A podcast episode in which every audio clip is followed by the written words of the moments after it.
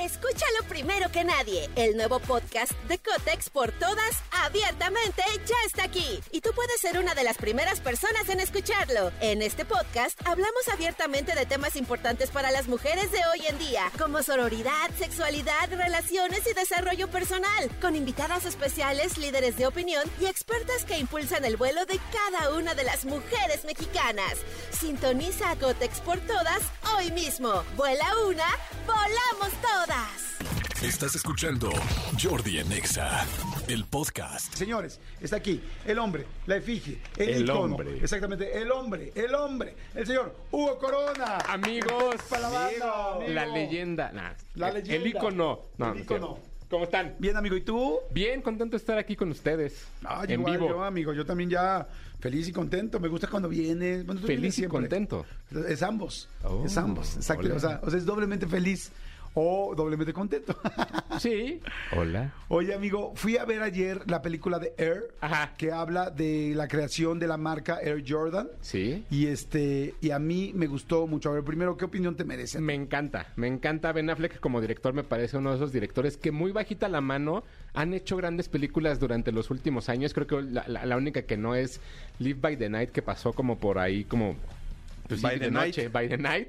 Pero Ben Affleck es, es, es muy bueno. O sea, me parece que su forma de contar las cosas, la manera en la que crea el guion, eh, está- eh, ti- tiene muy bien, tiene muy bien educado el ojo de dónde poner la cámara, a quién escoger y qué contarte en el momento. A mí me encantó, me, gustó muchísimo. Evidentemente nos tocó ver cómo fue creciendo la marca de, de- de Jordan. No sabíamos como la historia, no sé qué tan real sea todo lo que sucede. En teoría sí es muy real.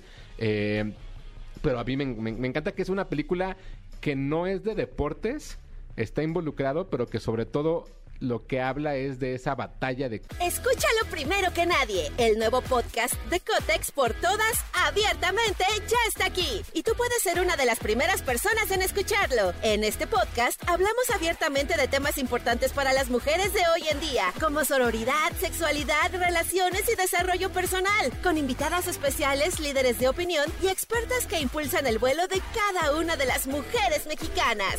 Sintoniza a Cotex por todas hoy mismo. Vuela una, volamos todas. de, de entre las marcas. Está muy interesante, fíjense. yo- a mí también me gustó mucho la película, se me hizo muy buena. Eh, es padre ver una película que todo el tiempo está pasando algo, pero no tienen que explotar cosas ni suceder grandes demandas. O sea. Yo no soy clavadísimo con, el bas- con los deportes y mucho menos con el básquetbol. Entonces conozco a los Air Jordan, conozco esta marca, pero es muy interesante porque no te están no, no estás clavado, como dices tú, no es una película de los deportes, es una película de la situación, de cómo se crea una marca así, lo- el momento, el gran momento de la oportunidad y ver cómo se movían las marcas los ochentas. Al principio de la película hay un resumen de puras cosas de los ochentas que está fantástico, Sí. que no se lo pueden perder. O sea, el inicio de la película, los créditos de la película están muy buenos. Y sí, la película está interesante, está buena. Es un caso de éxito que todos vemos el día de hoy y que no solamente lo puedes ver como empresario o como una persona que- para aprenderle, sino que está divertido y entretenido seguir viendo lo que va pasando y cómo llegaron a esta marca que hoy pues es una locura. Digo, al grado que no sé si mucha gente lo sepa, pero Nike, hay otra compañía que es Air Jordan, aparte de Nike.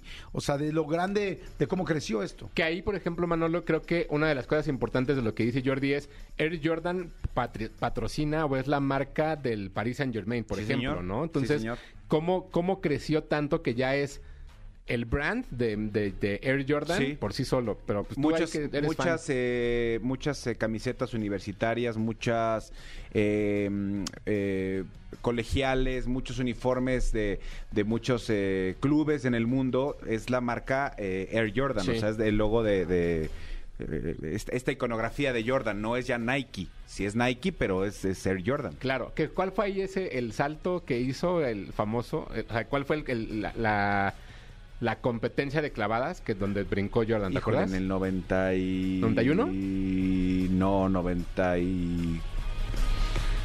90. Pues sí, 90 por ahí. Si alguien Sí. sabe, dígame. Sí. Pero bueno, sí, ahí está la película. Todavía sigue en cines para que la vean. Air- No, eh, yo bueno, no la he Air, visto, caray. Este, dirigida por Ben Affleck y protagonizada por Ben Affleck, por Matt Damon, Chris Tucker. Eh, y no me acuerdo quién más está por ahí, pero pues esos son. Ah, bueno, Jason Bateman. Mm, Está interesante la película, perdón, me regreso a Air nada más. ¿Cuántas coronas? Cuatro. Sí, sí, está buena. Sí, me gusta yo, yo mucho. le daría tres y media, pero pero me, pero me gusta. Pero en esa buena. zapatería no hay medios. Exacto. Exacto. Muy bonito, muy, muy bueno, amigo. Uy. Vayan a ver. ¿Crees que estaría nominada para algo? Eh, guion, dirección y Matt Damon. Matt Damon está increíble. La Sí. actuación de Matt Damon es muy buena porque no está. Es un papel que no tiene muchos, este, muchos tonos distintos y él lo hace muy bien porque está muy, este, ay, ¿cómo se dice? Eh, bueno, ahorita me acuerdo, pero muy contenido. De repente, Ah, sí. momentos de mucha contención que yo creo que como actuación, yo decía, wow, qué bueno es Matt Damon. Y, y si- y si pueden en las redes, vean la entrevista que dio Ben Affleck en perfecto español. Habla ¿Ah, mejor sí? español que su esposa Jennifer Lopez. Sí. Ok. Habla muy bien español Ben Affleck. Y, está- y además está muy chistoso Ben Affleck, como sale como este, ¿cómo se llama el dueño de Nike? Este, El dueño de Nike. John Knight, creo, este, no me acuerdo cómo se llama. Mike Nike. Mike, Nike, Nike, Nike. Nike, Nike, Nike, Mikey Pinky, este, sale como medio pelirrojo con pelo chino, se, se Se ve chistoso, se, Se ve llama, raro. Ma- se llama Mikey, ¿no? Es- y es la otra, la otra cadena de tenis. Nike Mikey, Los no. Mikeys. No, bueno.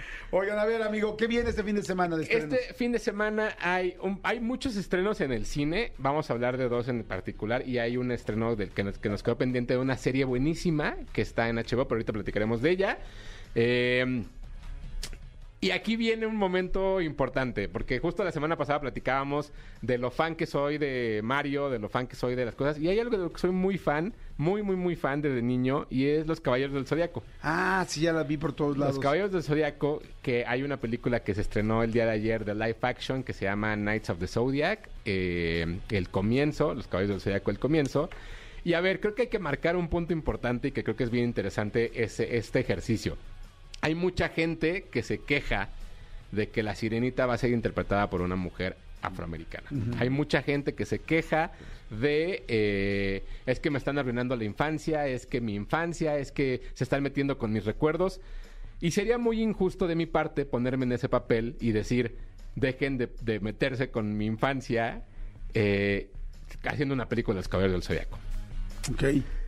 La verdad es O que sea, ¿te, te puede en contra? ¿Te juega en no, contra? no, justo, eh, justo cuando la vi, lo que hice fue ser objetivo y decir, esto no tiene nada que ver con lo que yo vi en, en- en el, en el anime, en la caricatura, en el canal 7 en su momento. Cada sábado yo veía los capítulos, me sé diálogos completos, Ajá. tengo tatuados los, los cascos de los caballeros, o sea, sí es una serie que me marcó y que es mi caricatura favorita. Ok, pero tienes razón, perdón que te interrumpa. Yo acabo de ver el avance de La Sirenita, que ya les dije que es la película, que dicen que la película de live action más larga de Disney que Sí. ha hecho. Y a mí también me sacó mucho de onda ver a una chica afroamericana en el papel de, de Ariel, porque no porque me da, no, no tiene ningún problema que sea afroamericana. El asunto es que yo me imagino una mujer blanca pelirroja. Claro. O sea, no porque la vi con mi hija, pero entendí y dije, pues es que esto es para una nueva generación. O sea, yo la puedo ver si quiero y si no. Y si yo me quiero quedar con la imagen de Ariel blanca con pe- pelirroja, pues tanta, pero me parece inteligente que lo haga el es, pues para mucha gente nueva que nunca ha visto la sirenita, quizá. Son personajes ficticios. Exacto. Al de... Ah, ¡Ay! Ah, ¡Ay! Ajá. O sea, son personajes ficticios. Déjenlo ir. No les pertenecen a ustedes.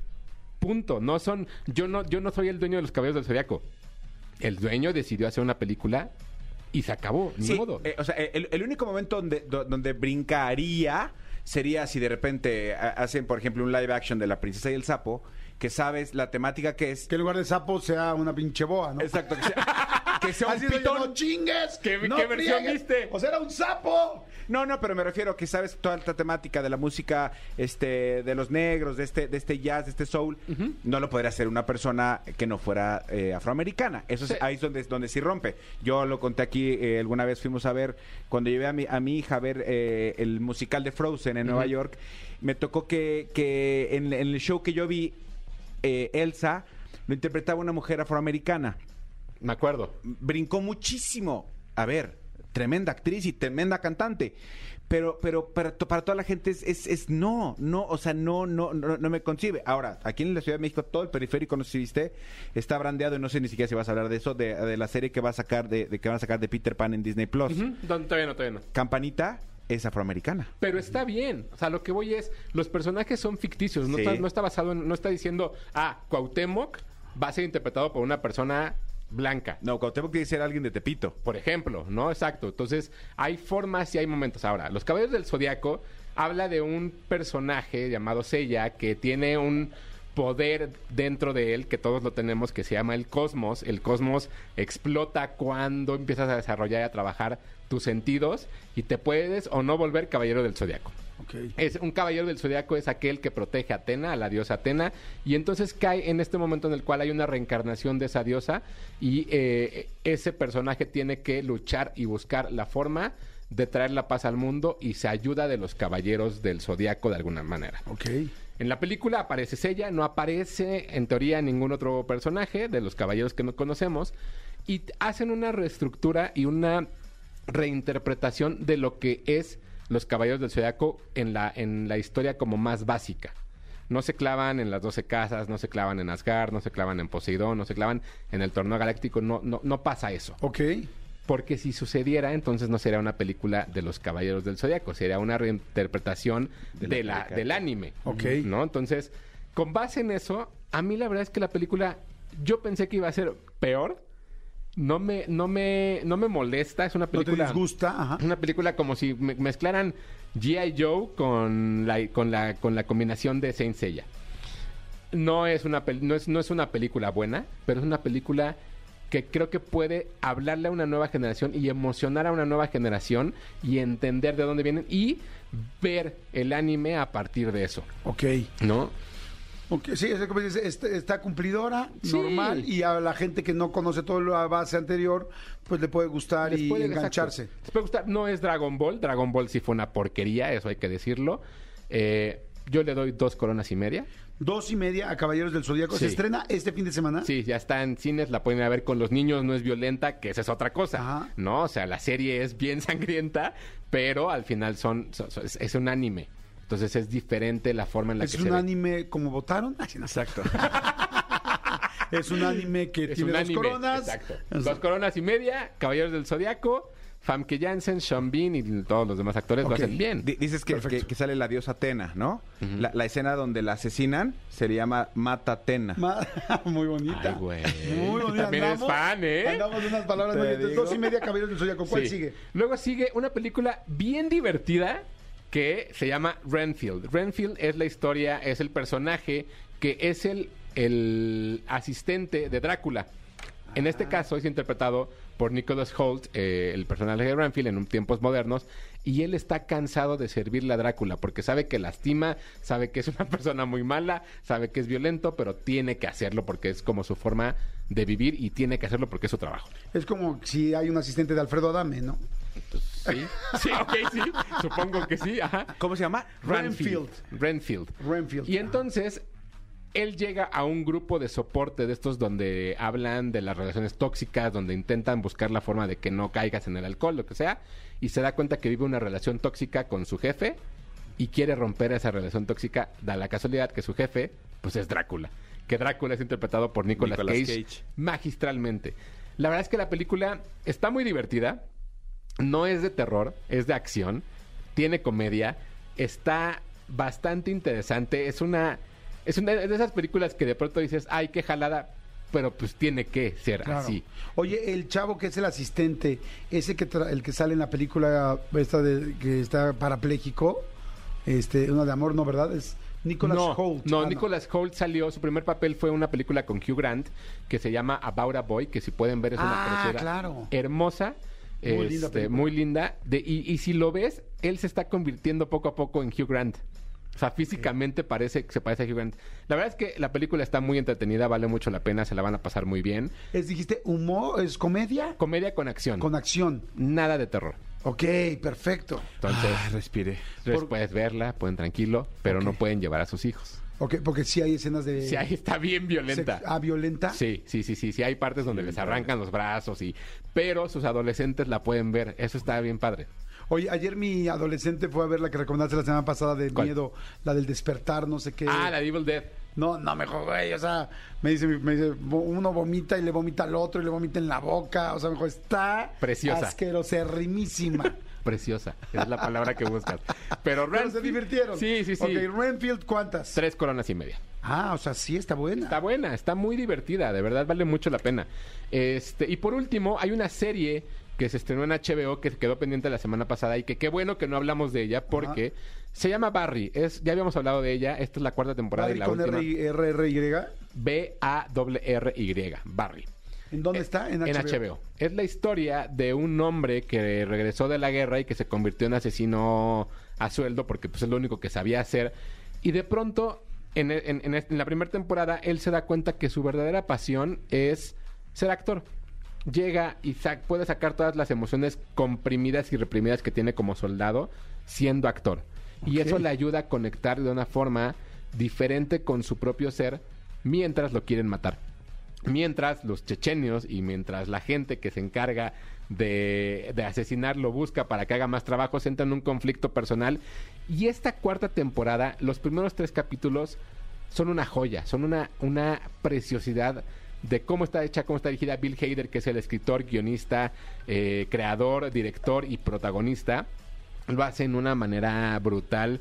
Creo que es muy curioso ver cómo Bill Hader, que también salió de Saturday Night Live, y, este la gente que hace Ted Lasso tienen como la misma forma de trabajar y tienen el mismo el mismo humor y son de la misma generación de este programa. Solamente uno en drama, el otro en comedia.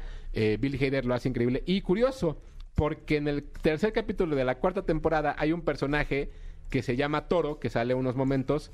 ¿A quién pondrías si se llama Toro? Toro, este.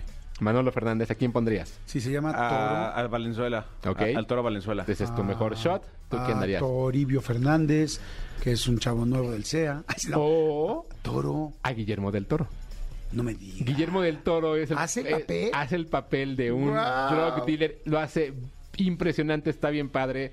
Fue tendencia en Twitter el, el fin de semana justo porque se estrenó ese capítulo. Entonces Barry de verdad es una de las mejores series que pueden ver ahorita. Eh, lo que A está ver, es cuarta temporada. cuarta temporada, pero son 10 capítulos cada temporada de media hora. Ok. Es, perdón, eh, ¿es, es comedia o es...? Es humor negro con drama, porque sí toca unas cosas bien, bien fuertes de pronto. La verdad es que te ríes como de la situación más que de lo, de lo que están pasando y lo que están viviendo. Pero sí está bien fuerte, de verdad es una, es una serie súper bien escrita. Eh, me encanta, es una de mis series favoritas de los últimos años. Vean las cuatro temporadas, vale mucho la pena. Sale un capítulo nuevo cada domingo. ¿Ok? Entonces pueden llegar al final de la temporada sin problemas ya al día. Hasta donde va, yo ya pude ver otros dos capítulos, ya voy en el quinto. Es una serie de 10. No hay más. Es igual que Ted Lasso. Son de esas series de 10 donde mantienen todo el tiempo una, una calidad impresionante. Este, la recomiendo mucho. Está en HBO Max. Cinco coronas. Cinco coronas. Wow, de plano, Barry. Fíjate, yo ni siquiera la tenía en el radar. Me encantó ahorita ver inclusive hasta el eslogan, listo para Barry, listo para el papel de su vida. O sea que está Temporada interesante. final. Temporada final. Y HBO Max. Él está en un nivel impresionante porque dirige casi todos los capítulos. Vale mucho la pena. Perfecto. Buenísimo, amigo. Pues Ahí mil está. gracias. Muy buenas recomendaciones. Caballeros del Zodíaco, dos, dos coronas y media. Renfield, tres y media. Y Barry, la serie en su última temporada, cinco. Wow. Cinco. Perfecto. Amigo, tus redes, ¿dónde te seguimos? ¿Dónde la gente sabe más? Me siguen en arroba tushai 2SHY en Twitter, Hugo Corona en Instagram, por allá se pueden entrar a las calificaciones, las pongo en mi letterbox, pero para que lo tengan y lo que necesiten y lo que quieran, por allá ando la próxima semana, Guardianes de la Galaxia. Perfecto, amigo. ¡Ah, qué interesante! Escúchanos en vivo de lunes a viernes a las 10 de la mañana en Exa FM 104.9.